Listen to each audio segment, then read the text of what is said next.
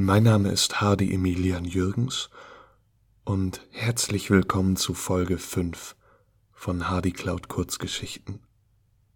Ich möchte mich zuerst einmal für die Pause letzte Woche entschuldigen, aber im absoluten Uni-Stress habe ich es leider nicht geschafft, ähm, eine neue Folge aufzunehmen. Deswegen starte ich jetzt ein Projekt im Projekt und zwar trage ich euch die Geschichte Purpurrot von Nas vor. Nas kenne ich noch aus einem Theaterprojekt von meiner Studienzeit in Heidelberg. An dieser Stelle dazu gesagt, äh, Studienzeit mit Anführungszeichen. Ähm, dazu wurde ich verpflichtet von einem alten Mitbewohner, der meine Studientätigkeit nicht wirklich ernst genommen hat, womit er auch vollkommen recht hatte. So, warum diese Geschichte ein kleines Projekt wird, ist, weil sie ganz viele Seiten lang ist. Zählt immer noch als Kurzgeschichte, aber ich würde sie euch in mehreren Teilen vortragen. Und deswegen heute Teil 1 von Purpurrot. Purpurrot. Der Ausblick auf das sich endlos vor ihm erstreckende Meer schmeckt purpurrot. Satt legt sich der Geschmack auf seine trockene Zunge und hüllt ihn in eine angenehme Unbehaglichkeit.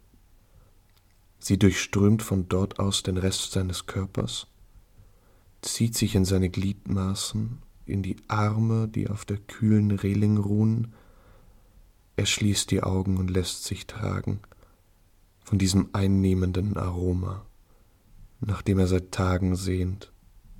Das erste Mal schmeckte er purpurrot, als er das Gesicht gen Himmel streckte, wo sich die Sonnenstrahlen durch dichte Wolken und hartnäckige Baumkronen kämpften, um sich einladend an seine Haut zu schmiegen.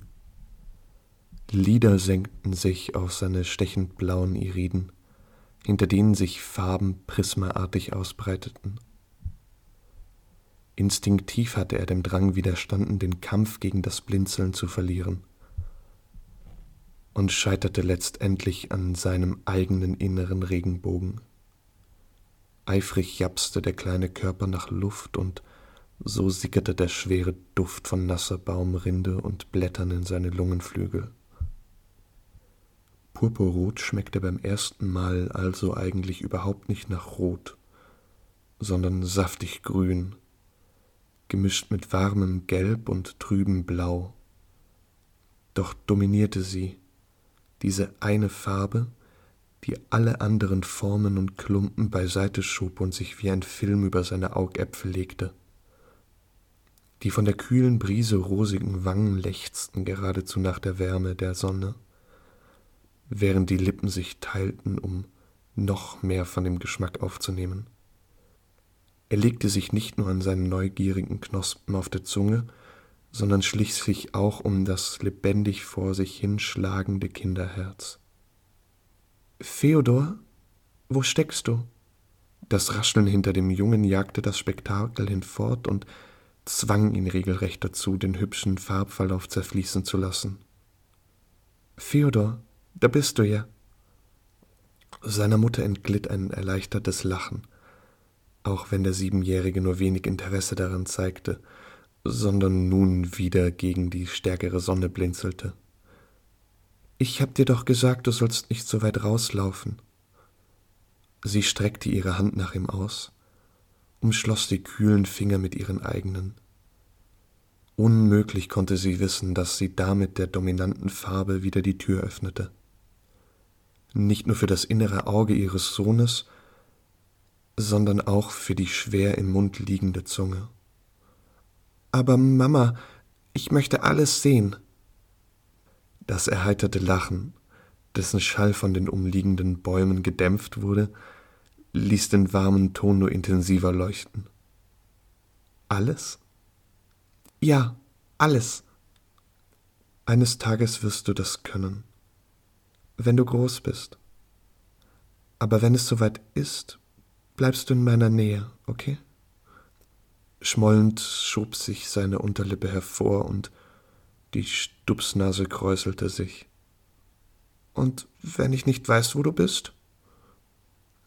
Das Lächeln auf ihrem Gesicht war wärmespendend. Während sie seine Faust öffnete und ihm einen schwarzen Stein auf die kleine Innenfläche legte.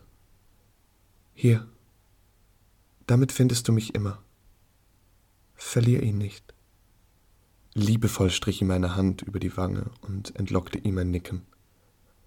Es reichte, um ihn vergessen zu lassen, dass er sich fragte, was der eigenartige Geschmack und die grelle Farbe eigentlich zu bedeuten hatten. Er nimmt die Hand von der Reling und steckt sie in die Hosentasche, wo er mit den Fingerspitzen über die glatte Oberfläche des Steins streift. Jenen, den er immer bei sich trägt, wie die bunte Farbexplosion in seinem Kopf. Ein Lächeln schleicht sich auf sein Gesicht und durchbricht die Müdigkeit, die mühevoll von tiefen Augenringen gezeichnet wurde. Er war mal rau der Stein, hatte Unebenheiten dort, wo die Fingerkuppen des jungen Mannes nun ungehindert über das Material fahren. Ein Gedanke durchbricht die Farbe in seinem Inneren wie ein lästiger Riss in der melancholischen Ruhe. Als er den Stein aus der Tasche holt, kommt er nicht umhin, sich zu fragen, warum er die Beschaffenheit seines unschuldigen Kinderherzes angenommen hatte und sein Herz dafür die dieses leblosen Klumpens.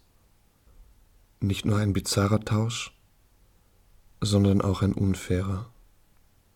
Jahrelang schmeckte der Wald, ein paar Kilometer von seinem eigentlichen Zuhause entfernt, nach Purpurrot. Er schmeckte nach dem klangvollen Echo, ausgelöst vom Kichern seiner Mutter, nach frischem Moos und Septemberregen, nach Heimat. Und dann hörte es auf. Ein paar Tage nach seinem dreizehnten Geburtstag. Der Wald hörte auf, nach Purpurrot zu schmecken, als das Herz seiner Mutter stehen blieb und auch nicht wieder anfing zu schlagen. Langsam verblasste die Farbe, bis nichts mehr von ihr übrig war. Egal wie lange er zwischen den dichten Bäumen stand, den Stein fest in seiner Faust hielt und versuchte sich an das Aroma zu erinnern. Da war kein Purpurrot. Nirgendwo.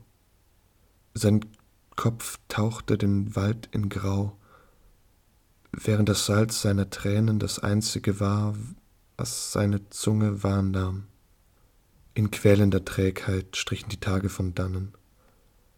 Die Ausdruckslosigkeit hatte sich auf seinem Gesicht manifestiert, weil sein Körper irgendwann aufgehört hatte, Tränen zu produzieren.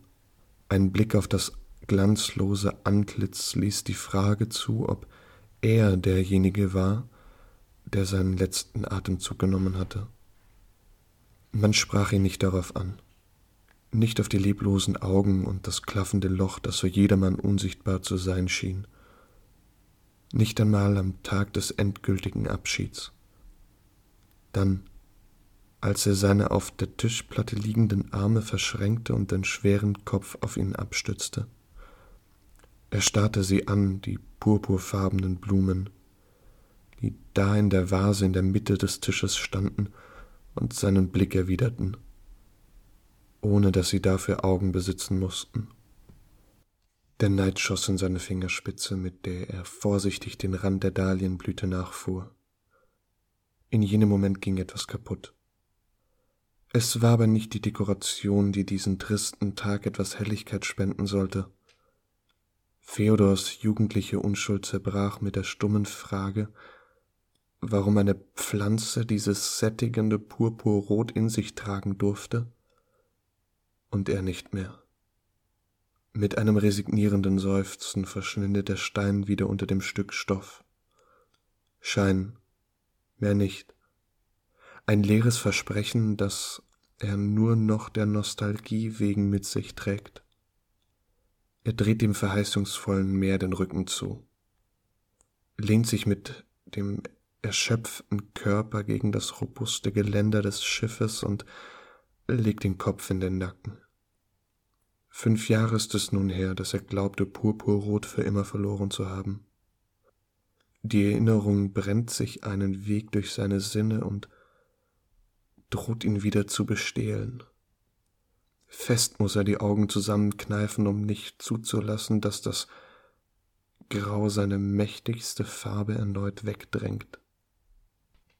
So, und damit beenden wir Teil 1 von Purpurrot und wie es mit Theodors Suche nach dieser wunderschönen Farbe und dieser Sinnesempfindung weitergeht, hört ihr dann nächste Woche.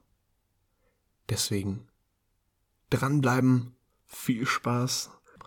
Ich freue mich schon auf Teil 2 und kann euch versprechen, es wird wunderschön geschrieben, genauso wie Teil 1. Liebe Ners, nochmal ganz großes Dankeschön für diesen Text. Und ich hoffe, ihr hattet Spaß beim Zuhören.